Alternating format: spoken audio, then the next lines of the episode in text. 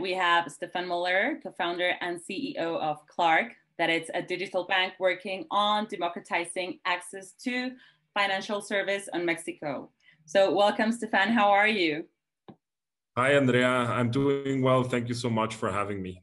No, thank you for for joining us. So we wanted to to know a little bit more about Klar. What can you say about you about what's on plans for Klar right now?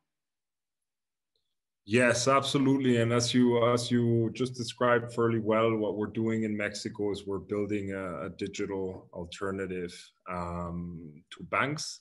Okay. Um, our our mission is to democratize access to financial services, basically dem- offering debit and credit to those who can't get it. So um, that's our mission. We're a fairly young company. We're about a year and a half old. We mm-hmm. launched about a year um, a year from now.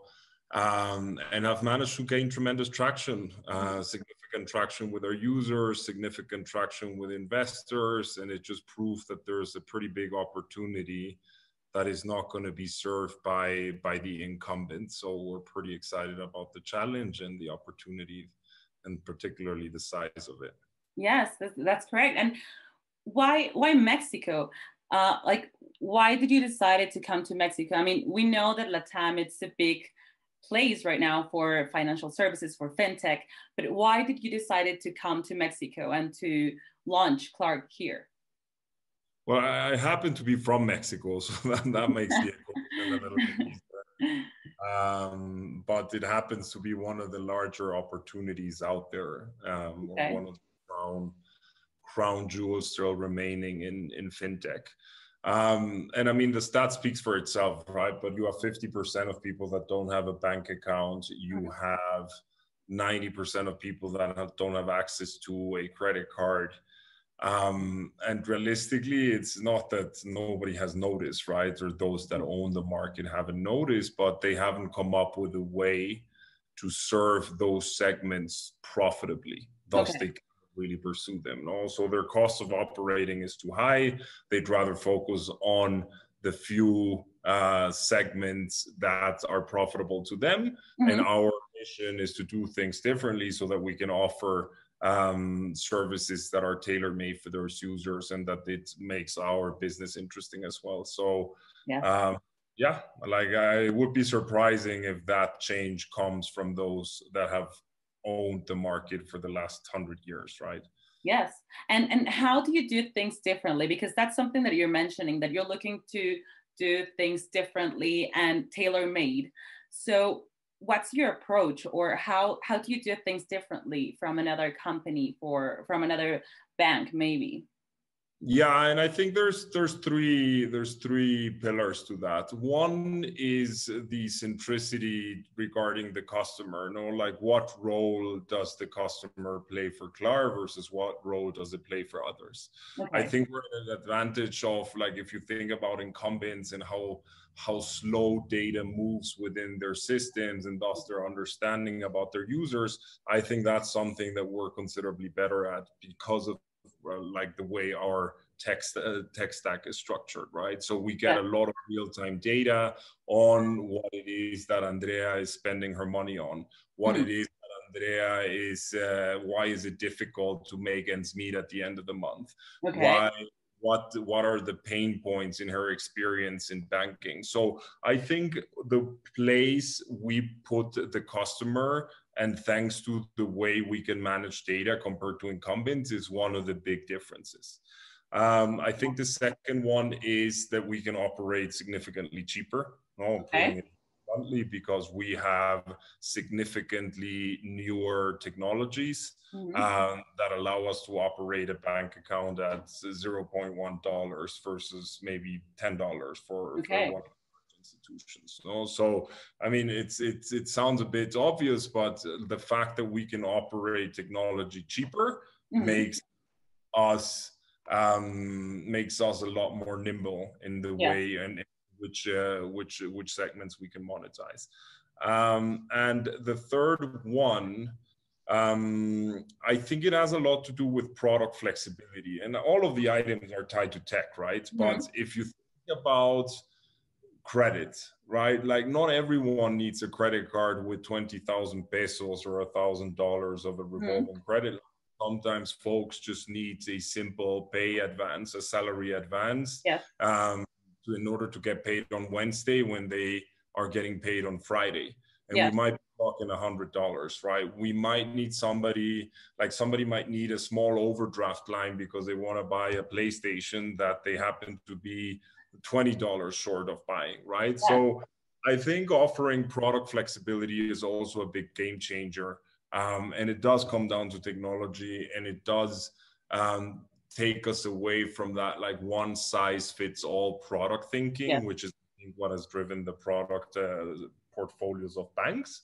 Um, so I think those are the three things that we can objectively do do better. And so, so it's it's like the analytics that's what you mentioned. Uh, uh, like the number one it's the analytics. Number two is like the cost for for the clients for yourself and also like like you mentioned the product right? Like the the quality of the product or how do you manage to made it for each customer right? Like it's not the same for everyone. Exactly exactly. And i mean in the end like it all sounds a bit technical but it should all translate into things that users love yes. right? So what does analytics mean is that I understand better what the user needs. Okay. Um, what does lower cost of serving mean is that we can offer the user a premium experience even though they don't have a premium balance, right? Okay. Because we say like everyone is a premium customer as long as we can serve them cost efficiently. And the product, again, it translated into giving them something that they love. So. I think those are the technical enablers, and what it should translate into is just a better experience that makes users want to bank with Klar versus banking somewhere else. Yes, and and in house, how do you manage all of this? Because I, I mean, like yeah, like you said, it's it's tailor made. So maybe you have 20 clients that want this thing, another 20 that want it differently. How do you manage all the operations behind it? Well, it does go back to technology, right? Like if we were if we were doing this manually, if there were a lot of manual processes involved, at some point we couldn't scale this beyond a certain threshold. It's impossible. So it's impossible. So I think building a flexible tech, technological architecture, if you want to call it that, right, that yes. allows us to build different products on top of things mm-hmm. is the key to the game, right? Because if right. we think things are headed this way and we put all of our engineering resources to build this one thing and then it turns out that users don't love it or it turns out that users stop loving it for whatever mm. reason um, then it's pretty hard to pivot right? And i think it does come down to the tech stack and how flexible you're able of building things because you need to have a full product suite on top of it. And i think that's what we're working on um, and that is how we manage to operate it um, and also do it differently than big banks, right? Who have the big disadvantage of having been founded 100 years ago. Not that they yeah. cannot do it, maybe they can't, but who knows? But um, they have the big problem that their systems were built 40, 50 years ago, right? And yeah. not because so. So I think that's the big advantage that we have by design, right? Like if we get this opportunity of designing things more flexibly, we should be able to offer differentiated products. Yes, and, and like you said before, like the architecture, the structure is uh, is what keeps like the company and the core that's strong. So, I mean, you you probably needed the right talent for your company. So, how, how did it started, or or how did you decided who was the right talent for Klar? Like, what was the process at the beginning? Yeah, yeah. I mean, and it's an interesting process, and it's not an easy one. But I mean, the, the advantage that I had is that we were selling, or I was selling a very compelling vision, which is like, let's build a bank and offer uh, products to 70 million folks that cannot get them. Right? uh, I think at least I think that that that part of my my job was relatively easy. Mm-hmm. Um, and and you just need to keep the bar up. I mean, because I think there's always going to be inertia because of time, because of cost. Yeah. Just make a decision and, and fill out those slots because there's so many slots or boxes that need to be filled out. Mm-hmm. So there's always going to be some inertia to just get it over with, right? And just get the next best, best thing that is out there. or the next best talent and um, I think in my case, I, I, was lucky enough to be patient enough to to know exactly what would need, what would be required in order to um, to build this business, right? Yeah. So it was about talking and interviewing and referencing and cross-referencing and testing and practical interviews and practical test exams and like leveraging the experience of people. So it's it's been a pretty tedious process, but I think that's what I should be spending most of my time on, on yeah. building an exceptional team that can um, compete against uh, against incumbents. Yes, it can it can be like an exhausting process, but you know it's necessary in order to to get things right.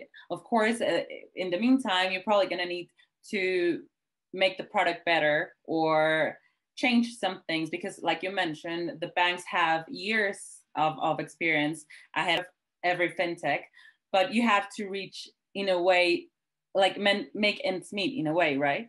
To yeah. to try to be on the same level they are. So with that in in mind you need the people and the talent that will would do what's needed in order to get to that point probably right? Absolutely. Absolutely and that's what I spend a lot of my time on. And I think it's the, it's the most the highest return I can get for my time, which is like building out a team that is exceptionally mm-hmm. capable. And what what Klar? Like, what's the meaning of Klar? Uh, I mean, it means it, it means clarity in German, which happens okay. the other place that I'm from. But mm-hmm. um, so I think part of what was missing in, in, in financial services in Mexico was transparency and clarity, mm-hmm. right? Like credit or credit shouldn't be that hard to understand. Mm. Like we went out there and we asked a hundred people how much money they owe on their credit card statement with a credit card statement in hand as an example, and 80 people couldn't answer it correctly. Okay. Um, so it's it, and I mean I don't blame them. I was one of those 80, right? Because it says you owe me this much money, but in theory you could pay this much money, but you can also pay this much money without. Uh, yes, you have too much information. Too much information, and and again, like the the the the user is not at the center of the equation, mm. and maybe they want you to not understand it, right? like that's. it's intentional, um, maybe. Exactly. So a lot of small print, a lot of footnotes in contracts, a lot of fees that people didn't think they would be part of the equation. So I thought the system needs quite a bit of clarity. And if we can reflect that in our name and in everything that we do, and as a strong reminder of what we're doing, what we're doing, um, I thought Klar would be a good, uh, good way to go. Yes, and I think that like what, what you mentioned right now, I think it's really important that I think that in Mexico, we are not used to have this financial education. So maybe it's just to get a little bit to get to know a little bit more about what we're what our needs are. So that's what you're yeah. saying, right? That it, with Klar, maybe you don't need a 20,000 pesos uh, credit. Maybe you just need 5,000. But you need to get to to know what is what you need and that's what you what you help the the people the customer and how do you do it how do you do that process we run a lot of tests to try to better infer what the user or what the user's pain points are no and okay. once we have a couple of theses we ask them no like pretty yeah. blunt and try to validate them but if you think about credit no and about this example about the 20000 pesos um, like we offered, we had a beta group with people that had access to, to a revolving credit line and they could dispose, dispose of that credit line whenever they wanted. And the okay. credit line, I think on average was like six, 7,000 pesos. And then we would start seeing, okay, like once their balance goes down below a certain threshold, um, then that's when they need it. And do they okay. need the whole 7,000 pesos? No, they just take 2,000 pesos. Yes. And it happened to be on Wednesday mm-hmm. uh, before Friday, which is when folks in Mexico get paid on a bi- weekly basis. So, yeah. I mean, there's there's patterns in the data, and that's what we try to infer. Uh, once again, we have a thesis, we go and ask the users, is this something that you mm-hmm. would be interested Is this something that would be solving the problem that we think you're having? And based on that, we continue to iterate. No, like then we have a prototype, and then we can like iterate it further until we have a working product. And mm-hmm. it's just about like not making any assumptions. No, like it's pretty easy to be biased by the experiences that we've all had, but we should try to get some data behind the behind the our understanding in order to make sure that we're building the right things. Yes, and uh, for example, you say, and, and we know that Klar, okay, it's a digital bank. What is what makes you different against other digital banks or normal banks? Yeah. Um, so I, I, think against other digital banks, and I think it's positive that you see a lot of a lot of digital banks popping mm. up. Like, I mean, there there is such a thing as as category awareness, meaning like folk like most users don't aren't aware that there is an alternative to the yeah. six banks that control ninety percent of the market share. So, uh, in a sense, the more the merrier because it is about yeah. spreading the word and letting folks understand that there are some alternatives. Um, in terms of how we differentiate, I mean, we we we dived in like headfirst with into credit, no, which I think you see in Mexico a lot of alternatives with a debit product. Mm-hmm. No, I think the demand for credit might be slightly greater. It also might allow us, like as a company, to mm-hmm. try to mold the behavior of the user to say, like, yeah. hey, there's a very tangible, powerful reward um, but you need to do this and this in order for you to access it you know so i think that's a good differentiation point yeah. um, and in terms of technology i think we've also built a lot of the stuff ourselves okay. um, we have an exceptional tech team um, that we have an office in berlin with about 25 engineers we have an office in mexico with 10 extraordinary engineers so I think we've been able to build out a lot of things that other competitors rely on third parties for. Mm-hmm. Um, and that gives us more flexibility and that gives us better unit economics so that we can then go and give back to the user in some form of, of engagement mechanism. So um, again, I think those are the two the two main differentiators. And with mm-hmm. regard to the banks, I think it's those three pillars that I alluded to before. No, like yeah. where we place the customer, um, the type of flexibility that we can offer in our products, mm-hmm. um, and and the way we we build the experience for the user. Yes, and with all this that we've been living since March in Mexico City, how's it been for Klar with all the COVID thing that we're going through? Has it have you have had more clients who go and want credit? And if they do, how do you decide if it's good for Klar or no? To approve yeah. a credit or no? Yeah, so we we have had exponential growth over like since the beginning of the pandemic. Um, we've got we've grown threefold both on our debit side business and on our credit side business. Um, I think for debit, I mean, it's not just about credit, right? Like a lot of folks that didn't want like that still enjoyed going into the branch for some reason that I cannot fully understand. it's a bit harder to branch. Uh, folks that um, are stuck at home.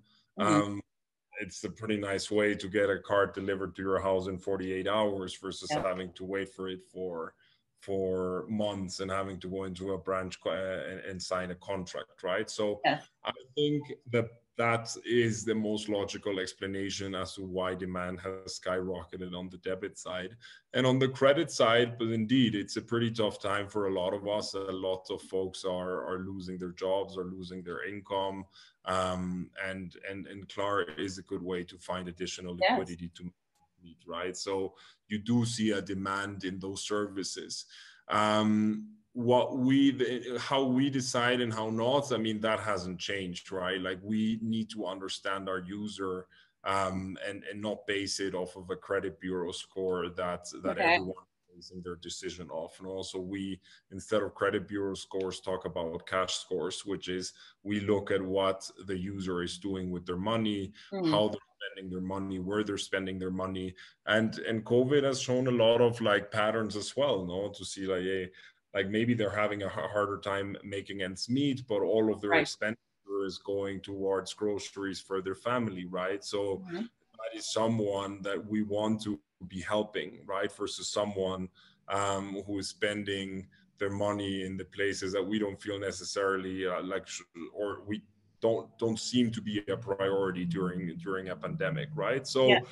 um, I mean, our our decision making framework hasn't changed there mm-hmm. are some patterns that have changed but okay. i mean that's what we're trying to do no like fill a gap of when services are really needed and they're not offered mm-hmm. um, pandemic just highlights that credit is a significant one right yes and do you have any idea if you want to go to another product another accessory per se within fintech or are you going to stay on those two right now well, I, I, think there's a lot to do in where we are. I think on on the debit side, there's still a lot of things that we're exploring with regards to payments and with regards to um, like financial education, as you were mm-hmm. alluding mm-hmm. to before.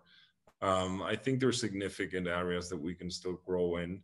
And on the credit or liquidity side, as, as we like to call it, there's also like uh, significant opportunities. No, like again, I think one of the big advantages over incumbents is the flexibility over like of the product suite that you can offer. Mm-hmm. And thus we should making make sure that until we haven't satisfied every single relevant need on the liquidity side, okay. we should move on to other things. Yeah, so you're trying to cover 100% of each of the options that you have right now and then maybe move forward or maybe to move to another product right correct correct. And regarding the talent or the people that you have in Klar can you tell us a little bit about the culture that is in the company? Yeah yeah yeah of course. I mean we i think we've built an exceptional team. We've built a pretty international team. I mean, Berlin, like software engineers in places like Berlin, by definition, it's it's extremely international of an environment. Mm-hmm. But also in Mexico, we we have built a very international environment. So I think we've made it pretty open and welcoming. No, we've got uh, people from New Zealand all the way to Canada in the company. I think we have like 50, 60 people, and we have what is it 20 nationalities okay, um, good. i think one yeah it's it's pretty exciting and and i think that's one word to describe it it's welcoming and open because of the mere fact that we have so many different nationalities um, we've also built in this whole clarity Klar thing into our values to make it as transparent as possible that's to good. make sure that folks know how the company structured, how the pay bands are structured, mm. how the promotion cycle is structured. And I mean, there's of course opportunities for improvement. We're a pretty mm-hmm. young company, but I, th- I think we're trying to build it into our decision making so that it reflects mm. also uh, internally. So I think those are the things that are more most characteristic. And we always talk about 110%, which is like we do work pretty hard. It's an yeah. extreme complex business we're trying to build, mm. and it will require quite a bit of sweat and mm. time from from the and hands on. Exactly, exactly. so I think that's the last uh, component that is a characteristic of of the culture that we're trying to build. Perfect. And if they think about Klar, what word would you like them to think about? Like the first word they come into their mind. Well, I do think clarity is a good one. Maybe yeah. we should use the name as a shortcut, but if if they understand what they're getting, no, and assuming that they like it, I think mm-hmm. it's a it's a good bargain for us.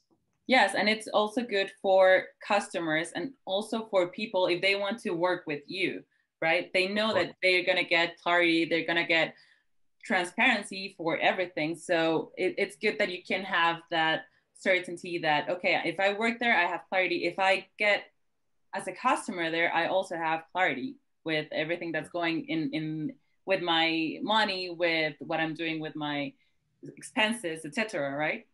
Yes absolutely. absolutely that's good. That's good.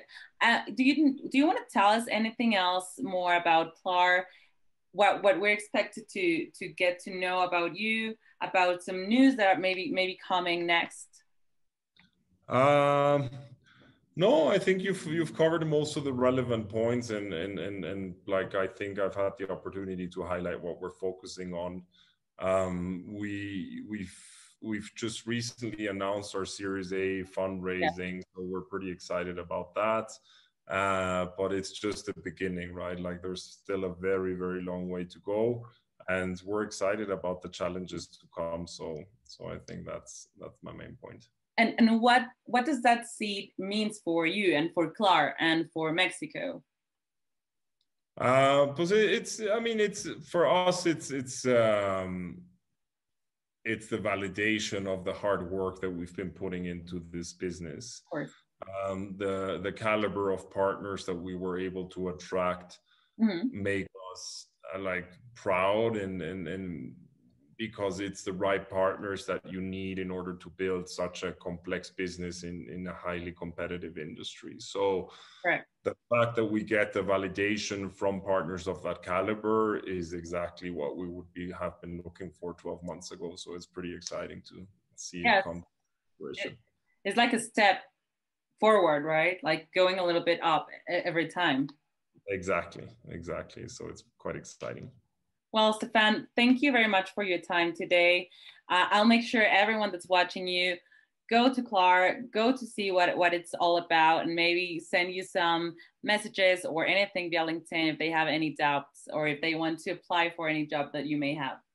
Absolutely. Thank you so much, Andrea. Thank you so much for having me. Thank you.